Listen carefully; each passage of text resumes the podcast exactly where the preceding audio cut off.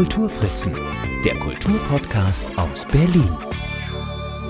Hallo und herzlich willkommen zur 31. Episode meines Berlin Kultur Podcasts. Ich bin Marc Lepuna und habe mich heute mit Britta Jürgs verabredet. Britta ist Gründerin des Aviva Verlags, der den literarischen Kanon um weibliche Stimmen erweitert und sich zur Aufgabe gemacht hat, Schriftstellerinnen wiederzuentdecken. Hallo Britta.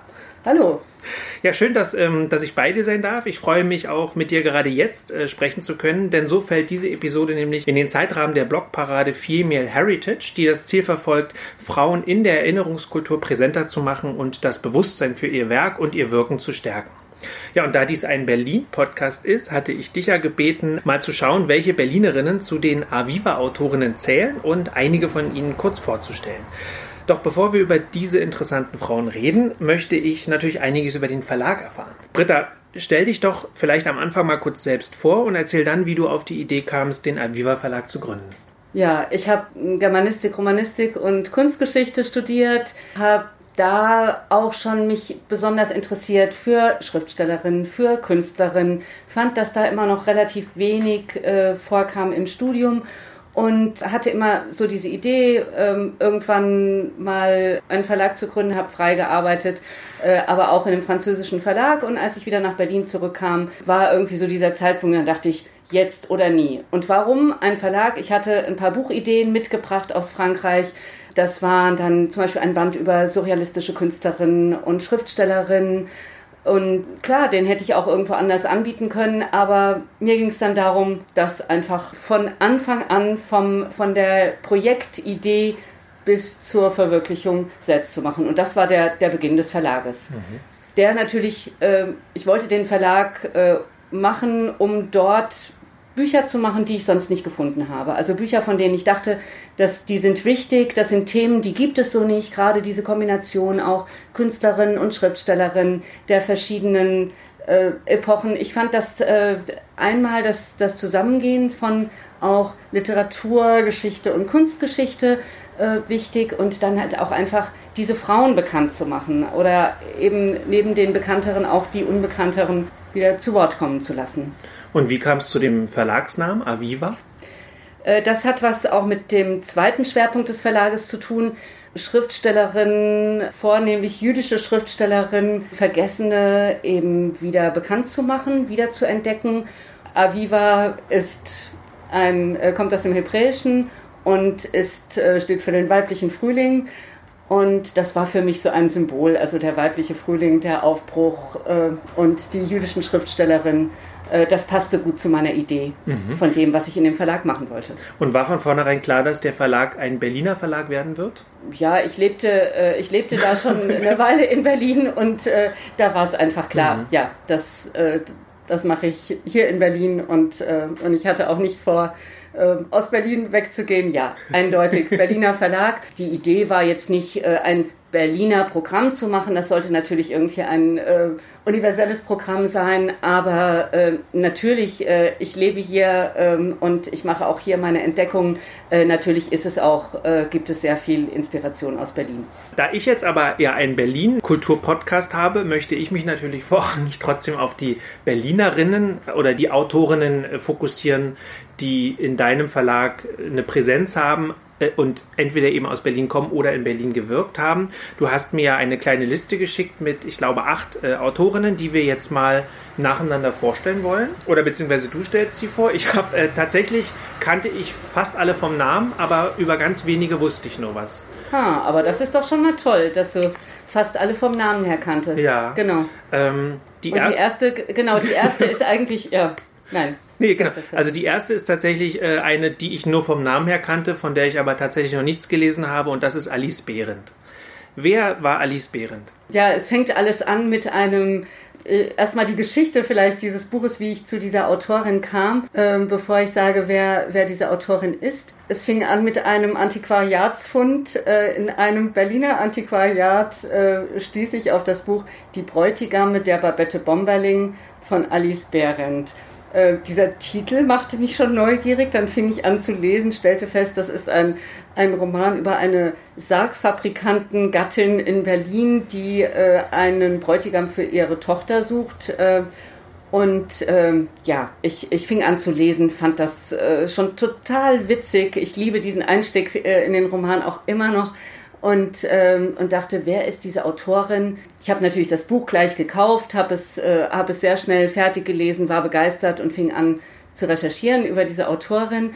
Und äh, ja, die war sehr, sehr berühmt äh, zu ihrer Zeit. Also sie ist 1875 geboren 1938 äh, gestorben. Sie war in den 10er und 20er Jahren äh, irgendwie wirklich auch eine äh, sehr, sehr berühmte Schriftstellerin. Dieses Buch, Die Bräutigam mit der Babette Bomberling, ähm, war bei S. Fischer erschienen in hunderttausender Auflage.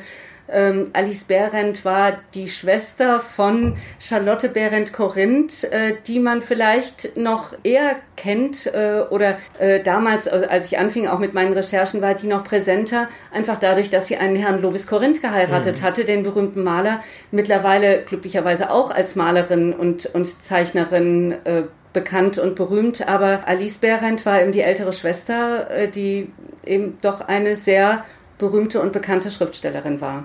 Ich finde es immer erstaunlich, dass jemand, der, äh, das hatte ich nämlich auch gelesen, dass sie ja eigentlich eine der ähm, Spitzenautorinnen bei Fischer war in den äh, 20er Jahren, dass es wirklich äh, passiert, dass so jemand komplett in Vergessenheit gerät eigentlich. Ne? Also, dass man halt irgendwann nicht wieder aufgelegt wird, das mag ja noch irgendwie sein, aber dass sie wirklich so komplett gelöscht wurde aus der Erinnerung, das fand ich dann doch erstaunlich tatsächlich.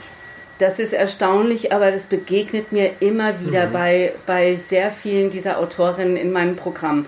Und äh, ich kann es auch immer noch nicht, äh, immer wieder äh, regelmäßig nicht fassen, wa warum das so ist. Aber das hat wirklich, äh, und da, da sehe ich auch so meine Aufgabe ähm, unter anderem darin. Es ist wirklich so, dass man immer wieder was tun muss dafür, um diese, diese Autorinnen und ja, es passiert auch Autoren, ja, aber natürlich ist es bei, bei Autorinnen ein Phänomen, was, was noch häufiger auftritt, mhm. würde ich sagen, dass die Frauen dann noch vergessener sind als die, äh, als die männlichen Kollegen. Mhm. Ich hatte jetzt gerade in der letzten Woche ein Interview mit Michael Bienert, der gerade das Irmgard Keun Buch rausgebracht hat. Und Irmgard Keun hatte ja das Glück, wiederentdeckt zu werden, im Grunde ähm, nochmal im Zuge dieser neuen Frauenbewegung in den 70er Jahren oder Ende der 60er Jahre. Das ist ja vielen äh, Autorinnen, die du im Verlag hast, nicht vergönnt gewesen.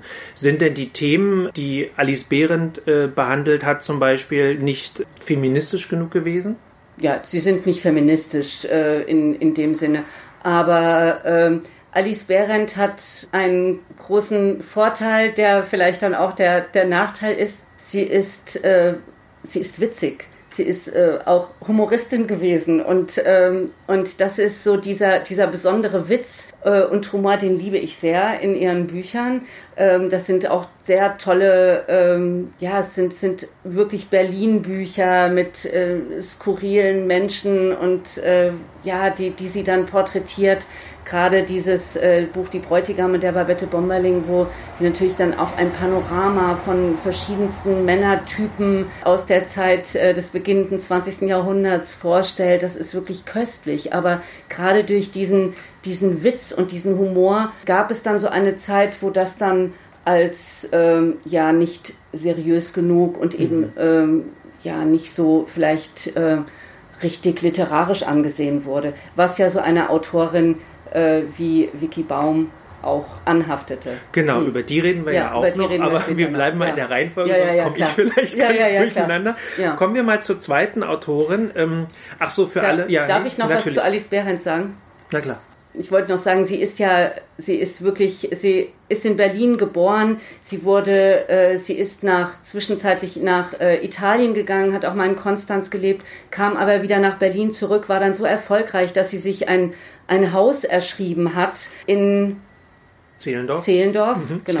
Ich war grad, genau, ich war gerade nicht mehr sicher, ob in Dahlem oder in Zehlendorf. Mhm und musste dann weg, weil sie, äh, weil sie Jüdin war. Hm. Also und dieses Jüdischsein, das äh, sie war, sie war so assimiliert wie sehr viele andere auch in in dieser Zeit. Also das spielte bis zum Zeitpunkt der Verfolgung eigentlich noch keine keine große Rolle. Aber dann ging sie wieder nach Italien und dort starb sie dann äh, aber sehr arm. Ja, ich habe auch noch gelesen, weil, weil du das mit dem, äh, mit dem mit Zehlendorf gerade angesprochen hast, dass sie ja auch versucht hat oder dort etabliert hat, auch leider eben nur für kurze Zeit nochmal so ein Salon so einen literarischen Salon, was ja eben an diese, an diese Salonkultur der ja, 150 Jahre zuvor ja. oder 100 Jahre zuvor anknüpfte.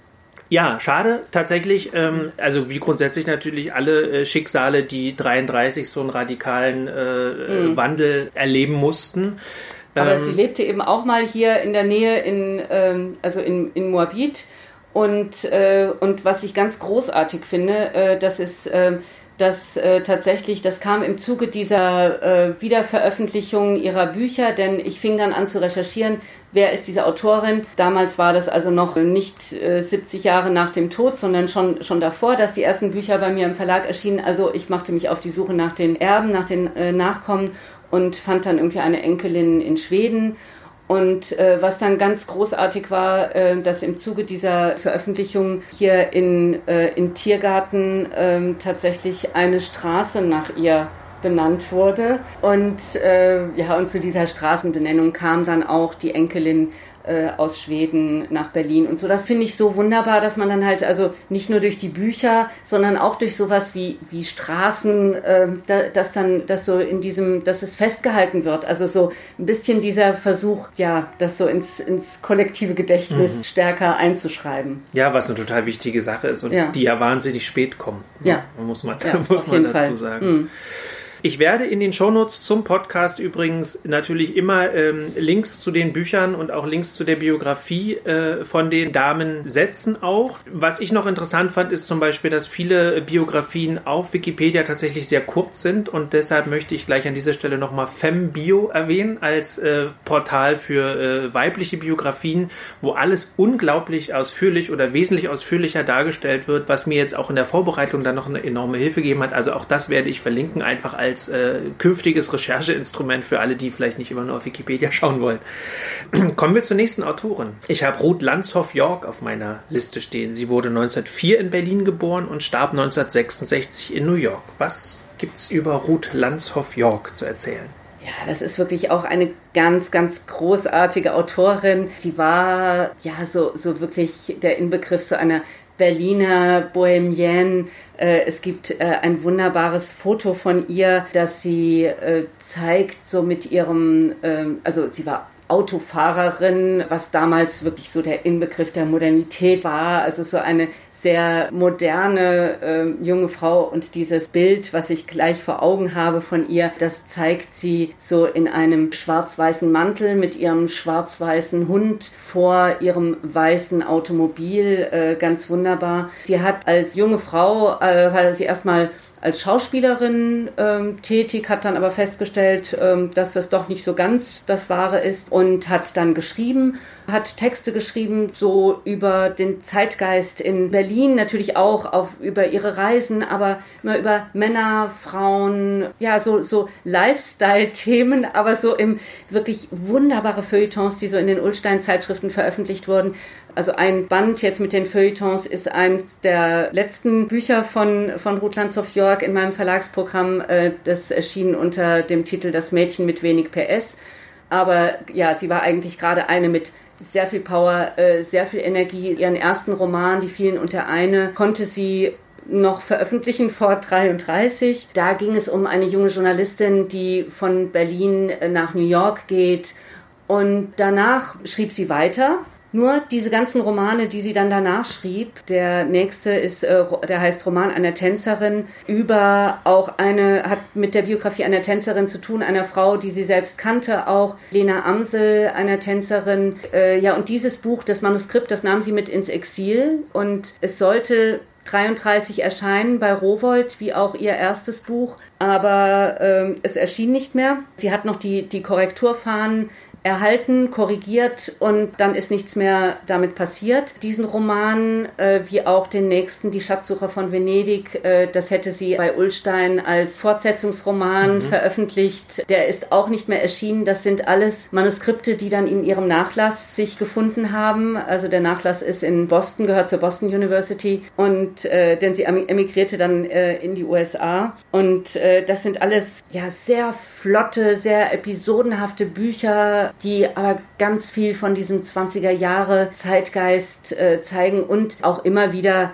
viel ja, immer wieder natürlich, äh, da kommt sie auch immer wieder auf Berlin. Also äh, da ist zwar die Schatzsucher von Venedig gut, das, äh, das spielt jetzt tatsächlich in Venedig in einer Nacht, aber so in ihren anderen Büchern, ähm, die fielen unter eine, in ihren Feuilletons, auch im Roman einer Tänzerin kommt auch immer mal wieder Berlin vor. Also Sie ist dann eine Berlinerin, die natürlich vorher auch schon viel unterwegs war, aber die dann natürlich notgedrungen emigrieren musste, mhm. emigrieren konnte, aber auch emigrieren musste, äh, dann in die USA ging, hat dann dort angefangen auf Englisch zu schreiben. Ein Buch, was ich auch ganz großartig finde von ihr, was überhaupt nichts mit Berlin zu tun hat, ist 60 to Go, ein Roman vom Widerstand in der Riviera, wo es um eine Widerstandsgruppe geht, die versuchen, Flüchtlinge über die Grenze nach Spanien zu bringen, mhm. in Südfrankreich. Und das hatte sie eben auf Englisch geschrieben und das ist dann auch bei mir im Verlag äh, erstmals eben in deutscher Übersetzung mhm. von Doris Hermanns äh, hier herausgekommen. Die ich demnächst übrigens treffe, Doris Hermanns, auch zum, äh, zum Gespräch, weil sie eine tolle Berlinerin hat, die sie mir vorstellen möchte. Ähm, genau. Noch so ein bisschen Gossip für alle, die Ruth Landshoff York nicht kennen. Also sie hat tatsächlich tatsächlich als Schauspielerin war sie bei Nosferatu dabei, in Monos Nosferatu, was ich schon mal ganz toll finde. Und äh, sie nimmt für sich in Anspruch, eigentlich äh, für den Durchbruch von Marlene Dietrich verantwortlich zu sein. Zumindest habe ich das so gelesen, weil sie äh, die Dietrich für die Rolle der Lola im Blauen Engel vorgeschlagen haben soll. Also äh, ohne Ruth Landshoff York gäbe es vielleicht die Marlene Dietrich nicht, wie wir sie heute kennen. Ich fand bei ihr noch interessant, dass sie ja tatsächlich sich entschieden hat, dann in den USA zu bleiben, also nicht zurückzukehren nach Deutschland, gleichzeitig aber sehr stark als Vermittlerin zwischen den Kulturen gearbeitet zu haben und sowohl äh, amerikanische Autorinnen und Autoren äh, in Deutschland bekannt zu machen, als auch umgekehrt. Also soll zum Beispiel der junge Günter Grass auch von ihr in Amerika eingeführt worden sein. Das fand ich auch nochmal so. Äh, ja, sie war eine, wirklich eine tolle, äh, ja, auch Kulturvermittlerin, mhm. genau. Mhm. Ruth Landshoff York. Wir kommen zur nächsten Autorin. Das ist tatsächlich eine, von der ich äh, gar nichts wusste. Das ist Maria Leitner. Maria Leitner wurde 1892 im heutigen Kroatien geboren und wurde 1942 ermordet. Dazwischen liegen 50 Jahre, nicht ganz einfache Jahre, aber was gibt's über Maria Leitner zu erzählen? Ja, Maria Leitner ähm, ist äh, in Österreich-Ungarn geboren 1892, war in Ungarn und in, auch in Österreich, glaube ich, Journalistin und kam dann, äh, ja, komplizierte Geschichte alles, aber kam dann schließlich äh, 1920 nach Berlin. Also sie war deutschsprachig und äh, kam dann nach Berlin und ja, schrieb ganz viele, ähm, ja, vor allem journalistische Texte, war politisch sehr engagiert. Also es ist wirklich, man erfährt bei ihr ganz viel so über das, ja, nicht so über dieses Bohem Berlin, äh, über das äh, Ruth Landshoff York schreibt, sondern halt wirklich über die kleinen Leute, über die Hinterhöfe, über die Auswirkungen des Paragraphen 218, über Frauen in Berlin. Äh, sie geht auch, ähm, sie ist natürlich auch un unterwegs und schreibt auch über andere Gegenden in, in Deutschland, aber äh, sie ist vor allem äh, wirklich, äh, lebt halt in, in Berlin und schreibt über Berlin.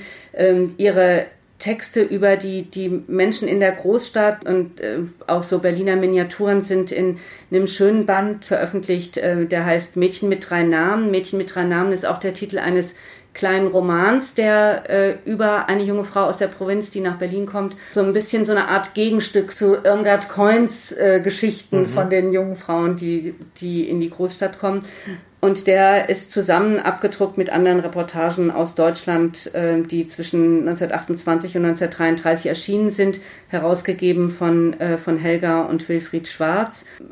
Maria Leitner ist vielleicht die am stärksten ja, habe ich schon gesagt, auch so, so gesellschaftskritische Autorin, mhm. so oder in, in dem Programm, also in meinem Programm, zumindest was die Berlinerinnen angeht.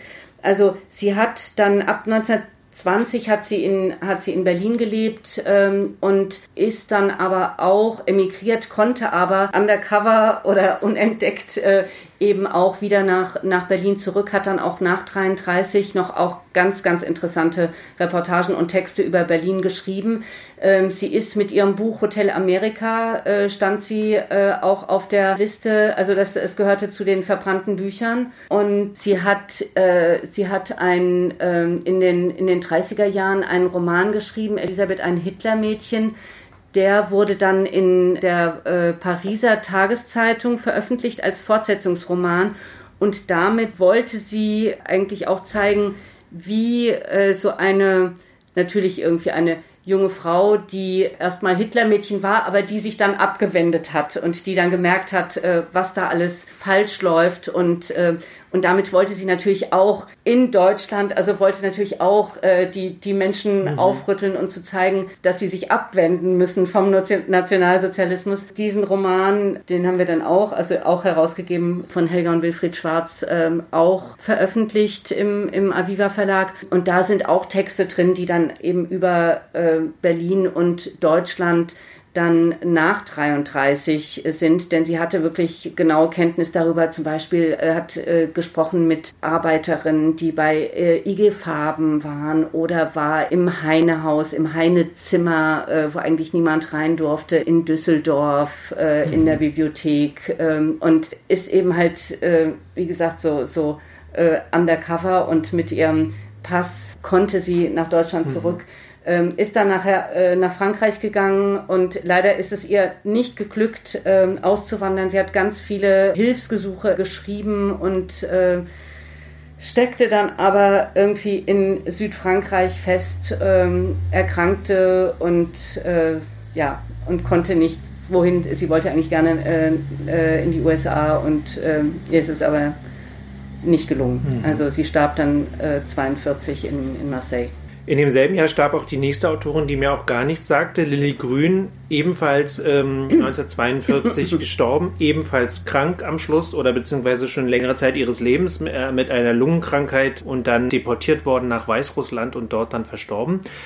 Lilly Grün, 1904 in Wien geboren, eine völlig vergessene darf, Autorin. Darf ja. ich gerade noch mal was dazu sagen? Also bei Lilly Grün kann man jetzt nicht nur sagen verstorben. Also sie ist wirklich ermordet worden. Mhm. Ja, nee, jetzt, das aber wollte ich auch nicht, ich wollte kein ja, ja, ja. reden. Ne? Nee, mhm. genau. Mhm war nur interessant, dass es, also es gibt immer so biografische Bezüge von der einen zur nächsten Autorin. Auf das eine Fall. ist dasselbe Todesjahr, das andere sind dieselben Geburtsjahre. Das sind noch so die äußeren Eckdaten, ja, ja, dass genau. es so Frauen derselben Generation sind. Ja. Sie hat jetzt äh, tatsächlich so einen bisschen anderen Themenschwerpunkt, weil sie ist so, geht so in Richtung Theater, Kabarett, äh, durchaus auch links und politisch. Ich wusste gar nichts von ihr. Ich habe tatsächlich nur äh, die Biografie jetzt äh, auf Fembio gelesen und mehr weiß ich über Lilly Grün nicht. Wer war Lilly Grün?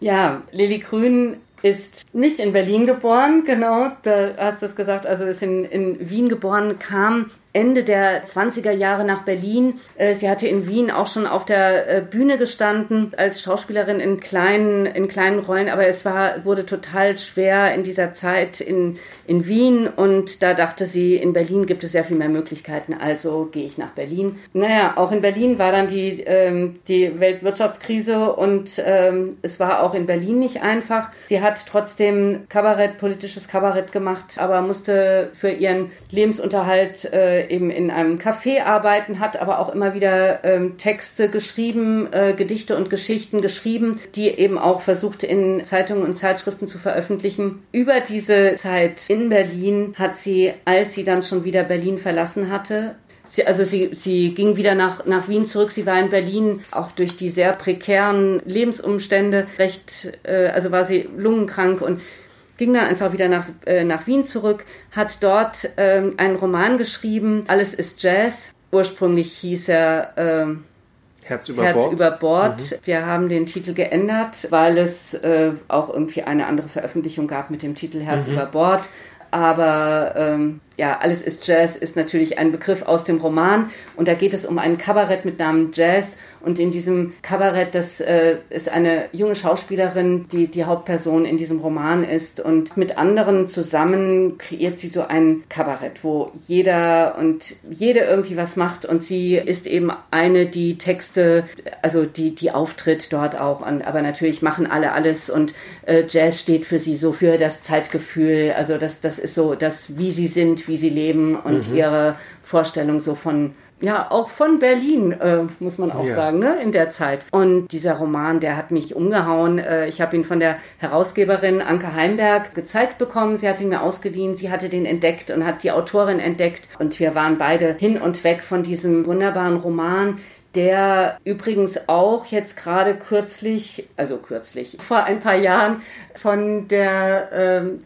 Hauptdarstellerin äh, von äh, Babylon Berlin, Liv Lisa Fries, mhm. entdeckt wurde. Äh, sie hat nämlich mehrfach in Interviews äh, erzählt, dass sie nicht nur Irmgard Coin, sondern eben auch Lilly Grün, alles ist Jazz, gelesen hätte, irgendwie, also um sich auf die Rolle vorzubereiten. Mhm und dass sie da wirklich eine ganze Menge mitbekommen hat davon, wie, wie Berlin, so wie sich, wie sich das so anfühlte, als junge Frau in Berlin zu sein. Und ich finde, das ist so, äh, neben dem ganzen Witz, den, den dieser Roman hat, das ist wirklich so eine ganz große Stärke dieses Buches, dass man da wirklich ganz viel von dem, von dem Lebensgefühl erfährt. Mhm. Und auch wie modern das auf der einen Seite ist. Also wir, wir entdecken ganz viele Parallelen auch so zu heute und denken so, wow, diese jungen Frauen um, die, um diese Zeit ja kennt man irgendwie die, die, die Probleme oder die Erfahrung von dem, wie es heute ist, auch dieses prekäre, ähm, die prekäre Lebenssituation und Ungewisse. Mm, ja, es ist einfach ein sehr, sehr,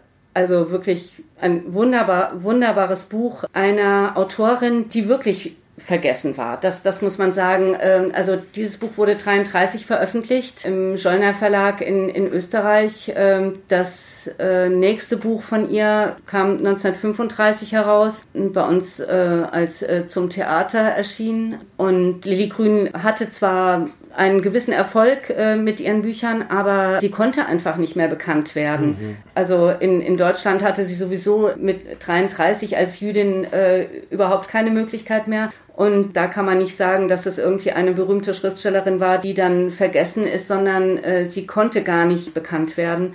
Aber ähm, ja, hat wirklich großartige Romane geschrieben und auch wunderbare, gerade diese Gedichte und Geschichten, die sind, äh, die haben wir unter dem Titel Mädchenhimmel veröffentlicht, auch äh, vor einigen Jahren. Und ähm, das ist eins der wenigen Bücher mit, äh, mit Gedichten und Geschichten im, im Aviva-Programm, aber diese Gedichte haben mich auch sehr, sehr begeistert. Und was schön ist, ich muss jetzt doch auch noch mal wieder auf die Straßen ähm, und Straßen, Straßenbenennungen kommen. So, äh, ich glaube, vor zwei Jahren wurde in äh, Marzahn-Hellersdorf äh, eine Straße nach Lilly Grün benannt. Ja, hervorgerufen natürlich durch diese Veröffentlichungen bei uns. Äh, und gerade Mädchenhimmel ist irgendwie sehr bekannt geworden. Und äh, ja, das, jetzt gibt es einen Lilly Grün Weg. Mhm. So, wir wissen nicht, ob die Autorin dort je war, aber wir wissen ganz genau, dass sie in Berlin war und dass sie Berlin ganz genau, also beobachtet hat, was sie in Berlin erfahren mhm. hat und so. Das ist wirklich eine Berliner Autorin, äh, ja, die man auf jeden Fall ja. Äh, auf dem Schirm haben sollte. Ja, für mich klingt das auch tatsächlich nach einem Buch, was demnächst auf meinem Stapel ungelesener Bücher landet und hoffentlich nicht lange ungelesen bleiben wird. Ja. Ähm, das passt mir sehr gut so in diese Endzeit Weimar, Weimarer Republik, was mich ja eh gerade sehr äh, einfach persönlich auch interessiert, mhm. ne? wo die Volker Kutscher Romane natürlich auch gut reinpassen ähm, wo das Kunststein oder Irmgard Coins erste Romane gut reinpassen äh, und eben auch einige von denen, die wir jetzt äh, heute besprechen, beziehungsweise die Autorinnen auch dazu. Die nächste Autorin ist tatsächlich eine, die mir durchaus geläufig ist. Wir reden über Vicky Baum, ebenfalls in Wien geboren, einige Jahre früher, schon 1888, dort geboren, ebenfalls eine, aus einer jüdischen Familie kommt, ebenfalls irgendwann in Berlin gelandet. Und sie hat, was offenbar so ein bisschen eine, eine Genre-Sache ist, die in der Zeit auch entsteht, weil du hast gerade bei Maria Leitner schon über Hotelromane, einen Hotelroman geschrieben und sie hat natürlich mit Menschen im Hotel wahrscheinlich so das Standardwerk für Hotelromane, wenn man so möchte, geschrieben. Aber vielleicht noch mal ein paar Worte zu Vicky Baum für alle, die von ihr weniger wissen als ich und ich weiß schon nicht viel. Ja, ja, ja dieser äh, auf jeden Fall ein sehr empfehlenswerter äh, oder der, der Hotelroman, ja, der wirklich großartig ist von Vicky Baum. Ja, äh, was ich bei Vicky Baum interessant finde, dass die wirklich so in den, äh, in den letzten Jahren so richtig, also für mein Gefühl so richtig wiederentdeckt wurde der haftete noch vor, vor längerer Zeit dann immer sowas an, ach ja, ja, die hat ja diesen guten Hotelroman geschrieben, äh, aber so ein bisschen dieser Trivialstempel. Äh, und äh, das, das finde ich wirklich sehr interessant, dass das äh, zum einen, also für Bücher, die gerade in den 20er Jahren, das ist so ein besonderes Genre auch, der, was mir sehr, sehr gut gefällt. Also das halt wirklich auch mit Reportage und literarischem und mit auch viel, viel Witz, dann so Bücher, also diese, diese Trennung zwischen E und U, die, die gibt es da nicht, meiner mhm. Ansicht nach. Also, oder die sollte es, die sollte es auf keinen Fall geben und die ist dann oft so, so bei uns noch in, in den Köpfen gewesen und äh, dass man auch seriöse Dinge und äh, also äh, rüberbringen kann, auch mit zuweilen anscheinend äh, oder scheinbar locker geschriebenen Büchern. Ähm, das ist sowas, was äh, äh was für diese Zeit eigentlich sehr typisch ist. Und Vicky Baum, von ihr, ähm, ich fange mal so rum mhm. an, von von ihr habe ich schon vor einigen Jahren zum ersten Mal ein Band veröffentlicht, ähm, herausgegeben von Julia Bertschik.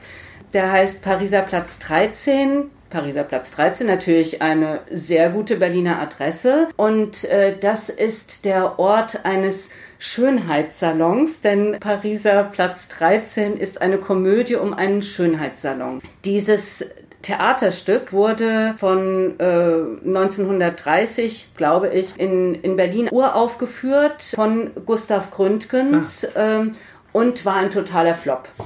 So, man hörte also danach äh, nie wieder davon. Dieses Buch erschien auch nicht wie die anderen äh, oder dieser Text er wurde auch nie gedruckt, bis äh, wir es dann hier im Verlag gemacht haben. Am Anfang dachte ich dann, als ich das angeboten bekam von Julia Bertschik, hm, Theaterstück, ja, schwierig.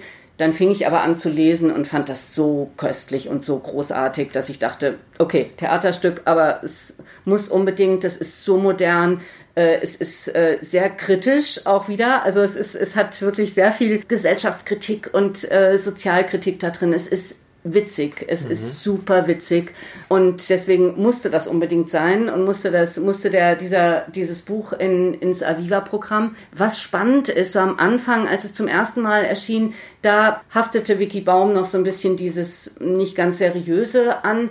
Als dann irgendwann waren dann die, äh, die 1000 Exemplare der ersten Hardcover-Ausgabe verkauft. Es hat auch sogar auch ein bisschen gedauert, obwohl es nur 1000 waren. Und dann dachte ich, na, es muss aber trotzdem eigentlich wieder, es muss wiederkommen. Und dann habe ich es eben als, äh, als Broschurband nochmal rausgebracht. Und in den letzten Jahren habe ich dann festgestellt, da hat zum Beispiel auch die Biografie von Nicole Nottelmann dazu beigetragen und vieles andere. Also als dann dieses, dieses Taschenbuch rauskam, da war Vicky Baum auf einmal hatte eine andere Wertigkeit bekommen. Mhm. Also so. Und, und, heute, und das ist schön und das ist auch wirklich richtig so. Und jetzt werden andere Romane von ihr wieder veröffentlicht ähm, und man sieht, wow, das ist wirklich eine interessante Autorin, die es sich auf jeden Fall lohnt, äh, wieder zu entdecken, auch jenseits von Menschen im Hotel. Na, sie ist, und das fand ich dann auch wieder interessant, sie hat ja dann äh, im Exil äh, in, aus Amerika heraus noch einen Roman geschrieben, Hotel Berlin, der sich auch mit der NS-Zeit auseinandersetzt. Grundsätzlich, glaube ich, hat sie so ein bisschen das Schicksal dann auch ereilt wie viele andere, die eben als Trivialautorinnen wahrgenommen wurden. Äh, sie selber nannte sich ja erstklassige Schriftstellerin zweiter Güte, was ich ein sehr schönes äh, Super Zitat Begriff. war. Ne? Ja, klasse. Also sie war ja. so gebrandmarkt mhm. als populäre Melodramatikerin. Das hat sie ja eben, oder beziehungsweise diese Tatsache, dass ihre Romane oder diese Exilromane, als hatte Irmgard Keun ja auch das Problem, mhm. ähm, dass, ähm, dass die in der Zeit noch äh, rezipiert wurden und auch äh, gelesen wurden und danach aber, weil man sich vielleicht auch im Adenauer Deutschland damit nicht auseinandersetzen wollte, manche hatten das Glück dann in der DDR tatsächlich nochmal äh, wiederentdeckt zu werden, zumindest für diese, für diesen Teil der Literatur. Also, ne? das, das hätten wir, äh, genau, das trifft natürlich auf Maria Leitner zu, mhm. ne? dass die in äh, ah, in der DDR ah, ja. äh, tatsächlich, äh, genau, noch bekannt, ah, da, ah, ja. bekannter ah, war und dann äh, und im Westen halt einfach nicht bekannt. Mhm. Ja, und ja. Irmgard Coin, das, ja. wie gesagt, hatte ich, weil ich das gerade jetzt auch mhm. sehr intensiv äh, besprochen hatte, tatsächlich auch, dass die, diese antifaschistischen Romane oder diese starke Auseinandersetzung mit der NS-Zeit haben, dann in der DDR nochmal rezipiert wurden, im Adenauer Deutschland äh, nicht so von Interesse waren.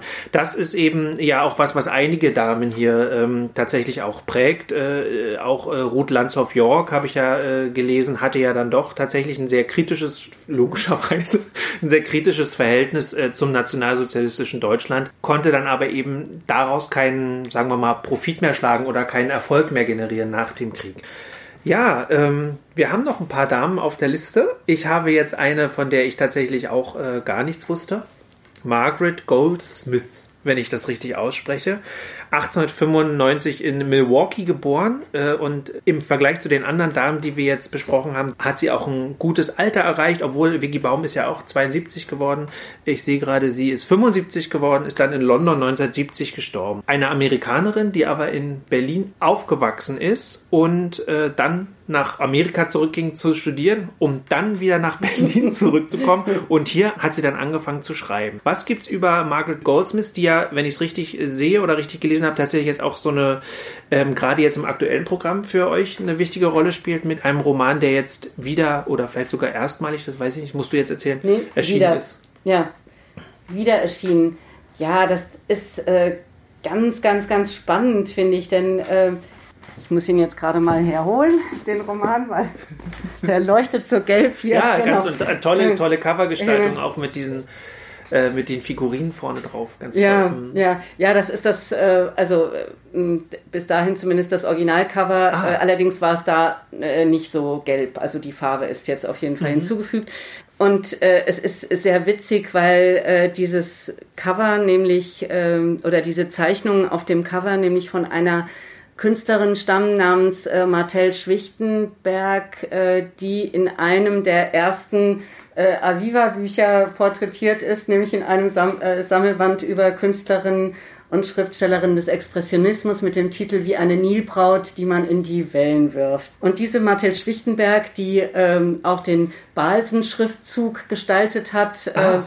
äh, genau, war mit äh, Margaret Goldsmith äh, befreundet. Und dieser Roman, den wir ähm, hier wieder veröffentlicht haben, der erstmals 1931 erschien, der ist auch Martell Schwichtenberg gewidmet. Und äh, entdeckt und herausgegeben und auch mit einem Nachwort versehen äh, hat ihn Eckhard Gruber, der mich eben auch auf diesen Roman aufmerksam gemacht hat.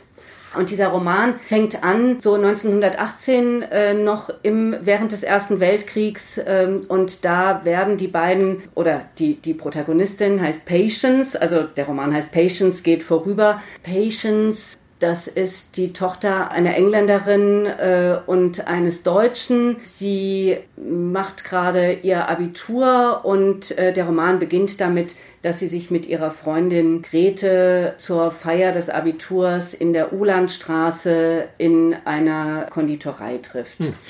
So.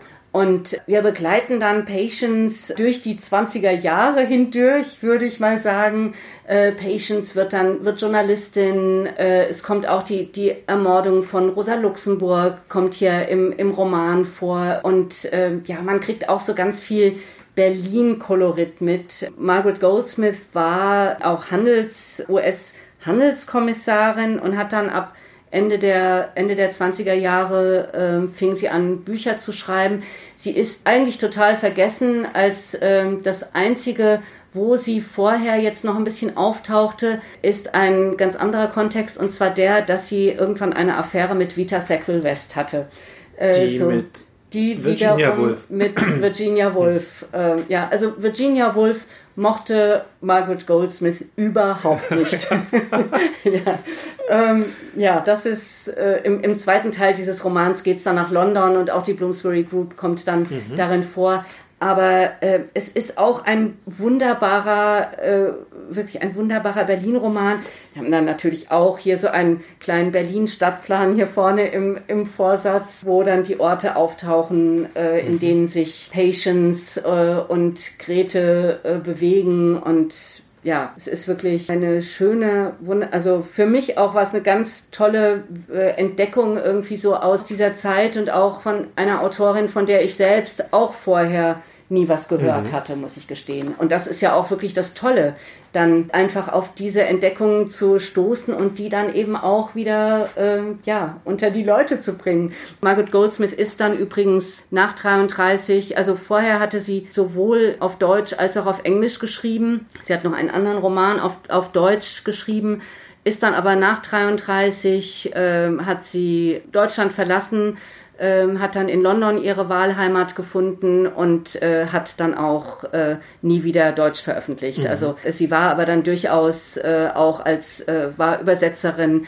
hat auch ja, Anna Segers, äh, Erich Kästner, äh, viele uns äh, heute eben auch bekannte Autorinnen und Autoren übersetzt. Äh, auch einige, wie sie oder viele, wie sie stolz anmerkt, äh, derjenigen, die von den Nazis, mhm. äh, also deren Bücher verbrannt wurden und äh, ja, war eben auch so eine, schon eine Kulturvermittlerin auch, mhm. aber eben auch weiter, also Übersetzerin und Autorin auch zahlreicher Biografien und, und Sachbücher. Bevor wir jetzt zu den, weil wir machen jetzt eh einen kleinen Zeitsprung äh, bei den letzten beiden Autorinnen, die wir noch besprechen wollen. Du hattest kurz erwähnt, dass das für dich so eine, eine Wiederentdeckung ist. Ich würde noch mal kurz sozusagen in die, in die Verlags- und Vertriebsgeschichte mhm. äh, da einhaken. Wer sind denn eure Leser und Leserinnen? Also sind es mehr, vermutlich sind es mehr Leserinnen, was eigentlich total schade ist, beziehungsweise ich finde, das sollten auch genau mindestens genauso viele Männer lesen. Also ich habe es jetzt jedenfalls, ich habe jetzt so einiges auf der Liste. Aber ähm, wie, wie bringt ihr eure, also wie platziert ihr eure Bücher? Im Buchmarkt, weil das ist ja für kleine Verlage eh immer schwierig. Jetzt mit dem sehr speziellen Programm kann ich mir vorstellen, dass es auf der einen Seite sicherlich auch ein Vorteil ist, äh, so aufgestellt zu sein, aber sicherlich ist es trotzdem schwer im großen, äh, vor allem in den großen Ketten, oder? Also in den großen Ketten kommen wir eigentlich nicht vor. Mhm. Äh, es sei denn, es gibt einen Bestseller oder, äh, oder einen kleinen Bestseller, was es auch schon mal gab in der Verlagsgeschichte mit äh, dem weißen Abendkleid von Victoria Wolf, einer nicht-Berliner Autorin, aber äh, mit einem Buch, was tatsächlich mal äh, sehr erfolgreich wurde, weil Elke Heidenreich es besprochen hat. Ja, wie, wie kommen wir vor? Aber in den umso mehr äh, halt eigentlich in den, äh, in den Buchhandlungen, in den kleinen unabhängigen mhm. Buchhandlungen. Und äh, da gibt es sehr viele Fans und ganz viele tolle Buchhändlerinnen und Buchhändler, die dann das Programm immer da haben und empfehlen.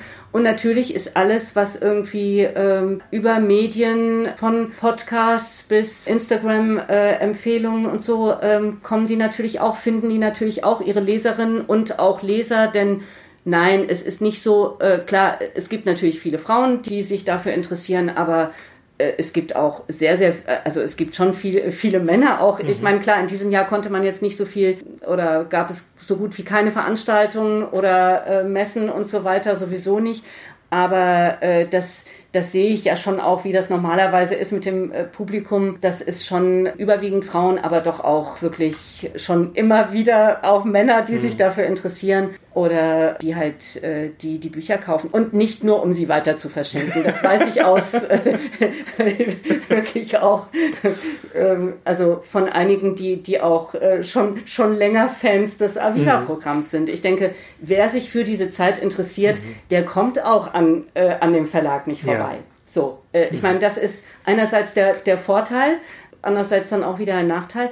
Aber ähm, komme ich dann gleich drauf, wenn wir den Zeitsprung machen. Aber ähm, ja, ich denke, das ist also über Buchhandel und äh, Buchhandel, Medien und vor allem auch wieder über persönliche Empfehlungen. Mhm. Alles, was, also das ist, ist wirklich auch so was, dieses Multiplikatorische, das ist total wichtig, mhm. denke ich. Also so, das höre ich immer wieder, dass es, äh, dass es eine Rolle spielt und wer dann, dass dann schon so ein bisschen der Verlag als Marke für Literatur von Autorinnen äh, und gerade eben auch äh, mit einem starken Schwerpunkt der, der 20er, 30er Jahre ist es wirklich auch der Verlag. Mhm. Dann machen wir jetzt den Zeitsprung aus den 20ern in die 60er, 70er Jahre hinein. Du hast noch Annemarie Weber auf der Liste stehen. Die ist tatsächlich erst 1918 geboren äh, worden in Berlin und ähm, ja, hat dann eben nach dem Krieg geschrieben und war nach dem Krieg gerade in Berlin auch sehr bekannt. Ich, wie gesagt, für mich wieder ein blinder Fleck in meiner Literaturliste, äh, den ich jetzt auffüllen möchte, weil das, was ich über die Romane gelesen habe, die du vielleicht jetzt kurz vorstellen kannst, macht auf jeden Fall große Lust, auch ein Westberlin einer Zeit zu entdecken, über die ich äh, literarisch gar nicht so viel weiß.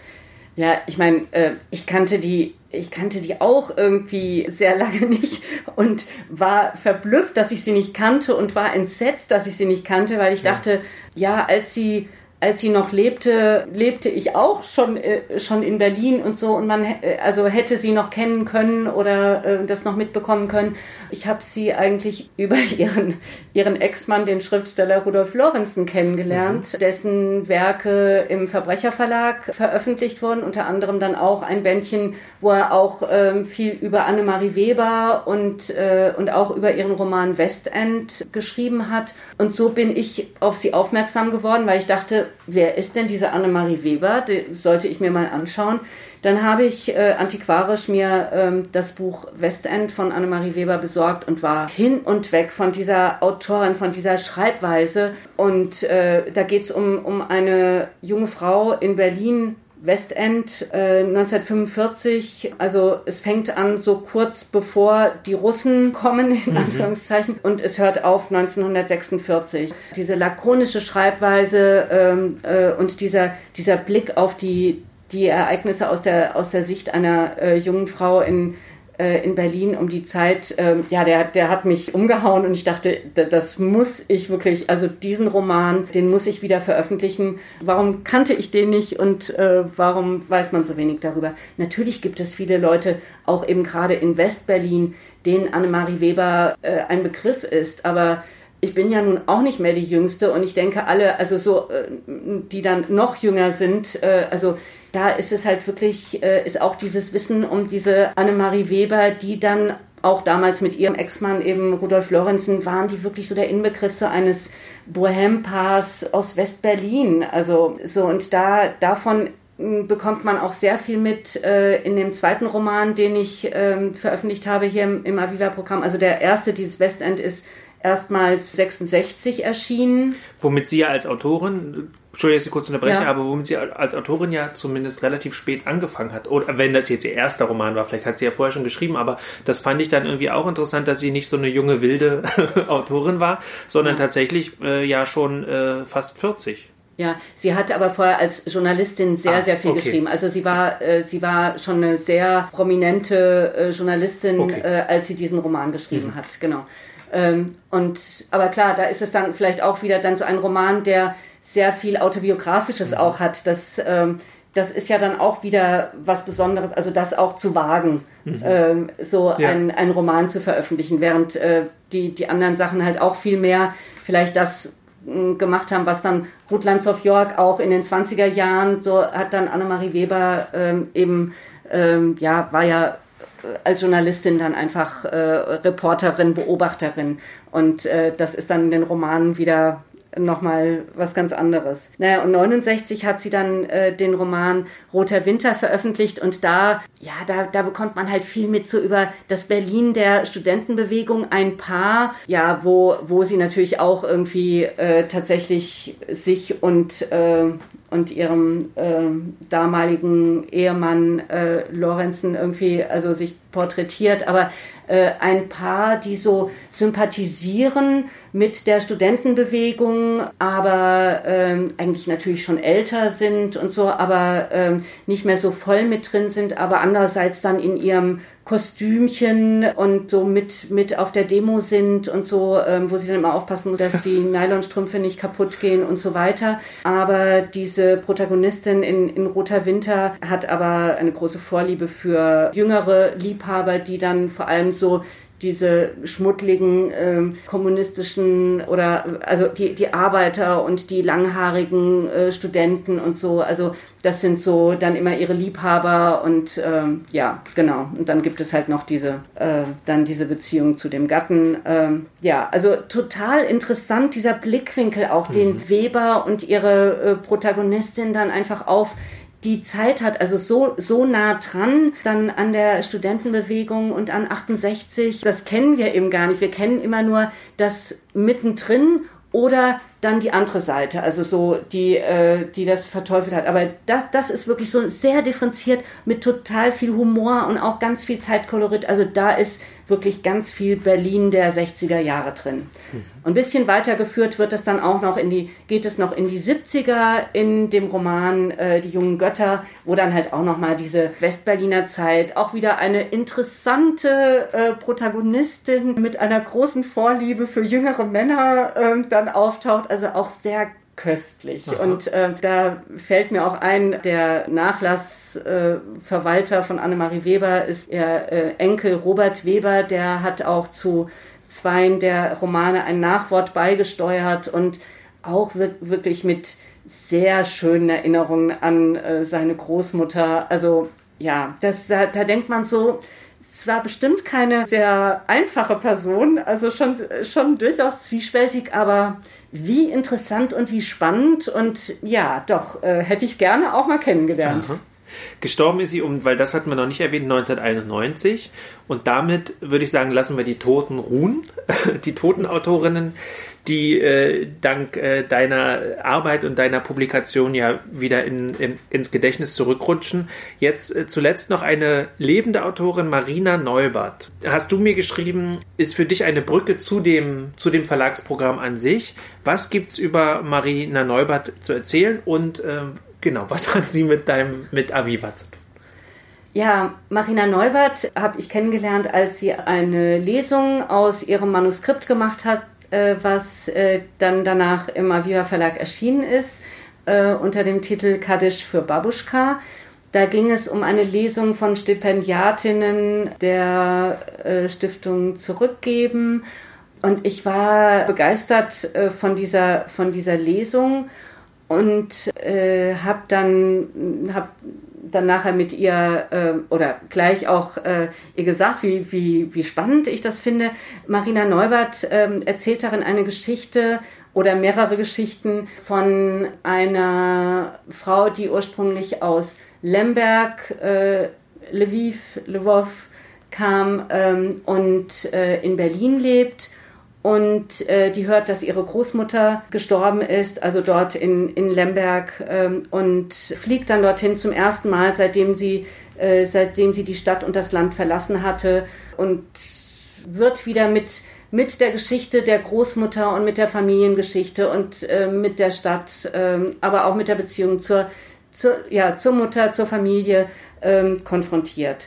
Und sie äh, parallel dazu ist es, geht es um die Geschichte, an der die Autorin, die Protagonistin ist, ähm, gerade schreibt, als sie vom Tod ihrer Großmutter gehört hat. Das ist nämlich dann tatsächlich um die Geschichte auch einer Frau namens Hannah, die auf Spurensuche geht äh, nach Lemberg. Ähm, ja.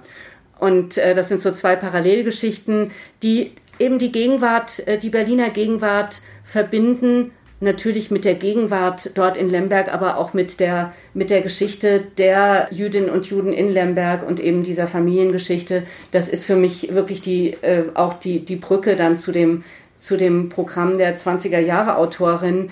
Und was sie, wie sie schreibt, hat mich sehr begeistert. Es ist eine sehr, sehr poetische Schreibweise. Ähm, es ist sehr, ähm, ja, schon, schon auch sehr heftig, ähm, sehr intensiv, aber äh, also wirklich ein sehr, sehr guter Roman, mhm. finde ich. Und äh, ja, äh, ich hatte vorhin gesagt, das ist sowohl Vorteil als auch Nachteil äh, mit dem diesem Schwerpunkt der 20er Jahre oder dem einen Schwerpunkt der 20er Jahre. Das ist dann so, dass es auch nicht immer so einfach ist, dann das zu vermitteln, dass äh, ich natürlich ganz viele tote Autorinnen im Programm habe, aber durchaus auch lebende und dass ich die natürlich genauso wichtig finde, aber ähm, das ist dann immer so ein bisschen dieses Problem, dass man das vielleicht nicht so erwartet äh, im, im Aviva Verlag. Also, also hiermit sage ich dann auch nochmal, ja, es gibt auch lebende, auch Berliner und andere Autorinnen mit total ähm, interessanten Büchern und die aber auch äh, sich sehr gut in diesen Gesamtkomplex des Verlagsprogramms einfügen und denen ich auch äh, noch mehr Leserinnen und Leser wünsche. Ja, wunderbar. Dann haben wir, glaube ich, jetzt einmal so einen großen Berlin-Bogen des Aviva Verlagsprogramms geschlagen. Vielen, vielen Dank für das Gespräch. Wir haben eine gute Stunde gesprochen. Wunderbar. Ganz toll. Ich finde, es sind so viele einzelne Informationen drin. Da lohnt sich es auf jeden Fall, in die Bücher reinzulesen oder beziehungsweise die Bücher grundsätzlich äh, nach und nach zu konsumieren. Ich werde, wie gesagt, für, äh, für alle Zuhörerinnen und Zuhörer in den Shownotes die äh, Autorinnen natürlich nochmal benennen, die wichtigsten Werke benennen und das alles auch so verlinken, dass man schnellstmöglichst äh, zu dem Buch kommt, wenn man möchte. Natürlich wird auch die Verlagsseite verlinkt, sodass man sich selber auch noch auf die Suche machen kann nach interessanten Autorinnen, sowohl Lebenden als auch äh, Toten, die im Aviva Verlag erschienen sind. Ja, vielen Dank, liebe Britta, dass du dir jetzt die Zeit genommen hast, den Verlag und deine Autorinnen, von denen ich glaube, dass ich einige jetzt besser kennenlernen möchte, auch ähm, vorgestellt hast.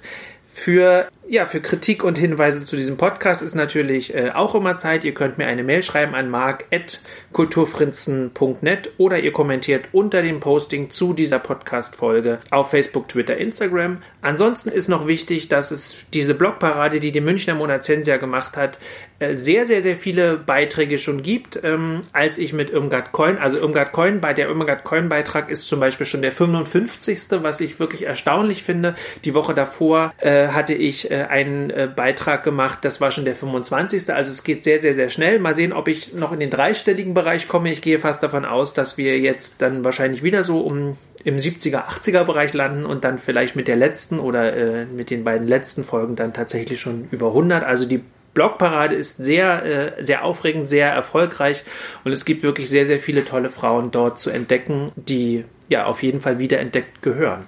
Von daher, Britta, also nochmal an dich vielen Dank für diese neun Frauen, die ich jetzt durch dich ähm, habe kennenlernen dürfen, beziehungsweise die jetzt alle ein bisschen besser haben kennenlernen dürfen. Sie fügen sich gut in diese Blogparade ein und vor allem sehr gut auch in meinen Berlin Kultur Podcast. Vielen Dank. Ja, ich danke dir. Es war Finde ich toll und sehr schön, dass wir bei der Blogparade dabei sind. Ja.